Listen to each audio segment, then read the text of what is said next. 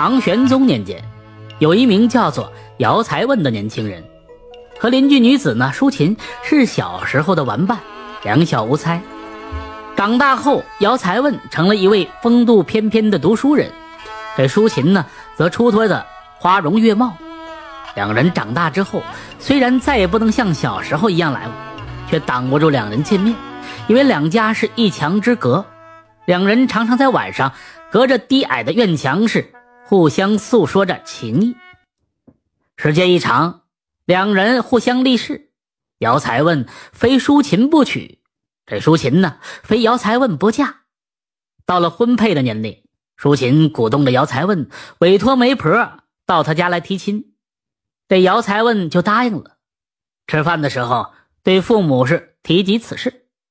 他的父母是看着淑琴长大的，对他相当的满意，当即是。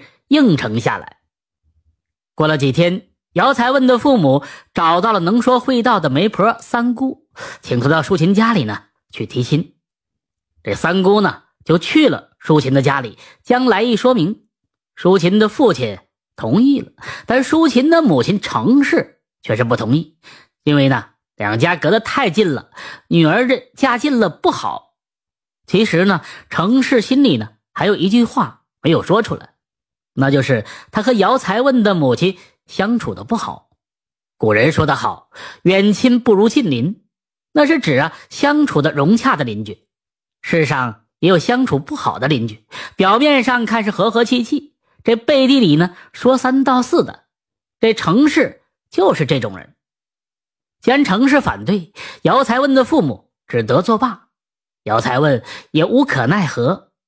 这淑琴呢得知情况。跑去去劝说母亲，反被程氏是抢白一顿。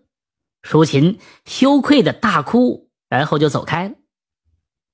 就这么过了几天，淑琴见这程氏心情好，又去劝说母亲，并且这信誓旦旦的说：“此生啊，非姚才问不嫁。”母亲则是一个小肚鸡肠的女人，当即是勃然大怒，扬言说：“只要她有一口气在，淑琴就休想嫁到姚家。”舒琴见母亲这说不通，晚上在矮墙的地方和姚才问相会的时候，提出来要和他私奔。等到这生米煮成熟饭之后，再回来向程氏摊牌，让他不得不接受现实。于是姚才问就答应了，两个人就约定了三天之后动身，投奔姚才问的外地的姑母。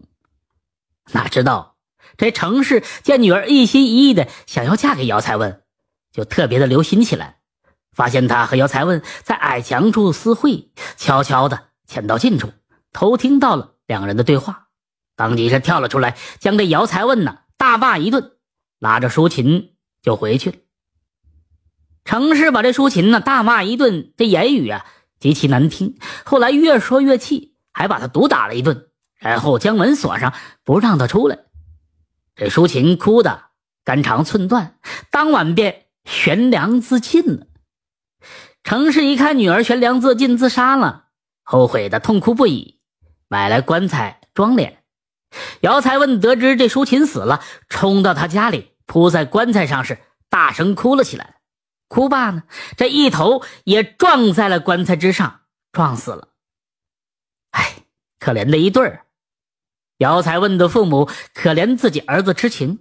私下里这委托媒婆三姑，想把姚才问和淑琴合葬在一起，行不行？这生前没做成夫妻，死后做个夫妻，那还不行？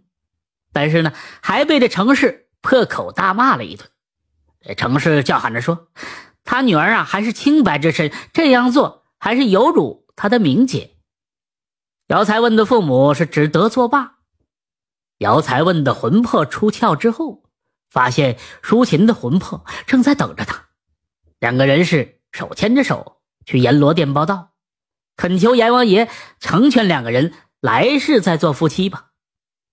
这阎王爷呀，被他们的痴情所感动，便答应了他们。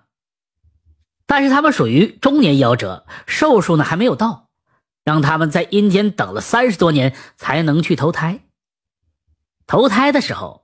为了能让他们互相能认识，阎王爷在姚才问的中指啊掐下一点肉来，摁在了淑琴的中指之上，一颗痣的大小。这姚才问投生到宣家，生下来之后呢，左手中指呢便缺一块肉，母亲呢取名叫宣天元。他长大之后，父母给他说亲，他都一直不同意，感觉到冥冥之中这缘分呢已经天注定了，但是具体是谁，他不记得了，因为喝了孟婆汤，他早记不得前世的事儿。淑琴呢投生到米家，左手中指呢天生的一颗红痣，他也想不起前世的事。到了婚配的年龄，父母开始委托着媒婆到处打听这好人家。这一天，忽然来了一位尼姑，说：“这米氏的缘分呢，天已注定了，应该嫁给几百里外的宣家后生宣天元。原来他就是程氏的转世。程氏死了之后，阎王爷让他先投胎几十年，成为了尼姑，任务就是撮合姚才问和淑琴的转世，然后让他们结为夫妻，来消除他前世的罪孽。洞房花烛夜。”宣天元和米氏遵从尼姑的吩咐，将左手的中指呢对接了一下，果然是天衣无缝。突然间红光闪现，两个人立刻都想起了前世的事情，喜极而泣。婚后呢，两人是恩恩爱爱，过起了甜蜜幸福的生活。问苍天情为何物，只叫人生死相许。美好的爱情值得向往和追求。愿天下。有情人终成眷属。感谢您的收听，想继续收听下一集的，那就点个关注吧。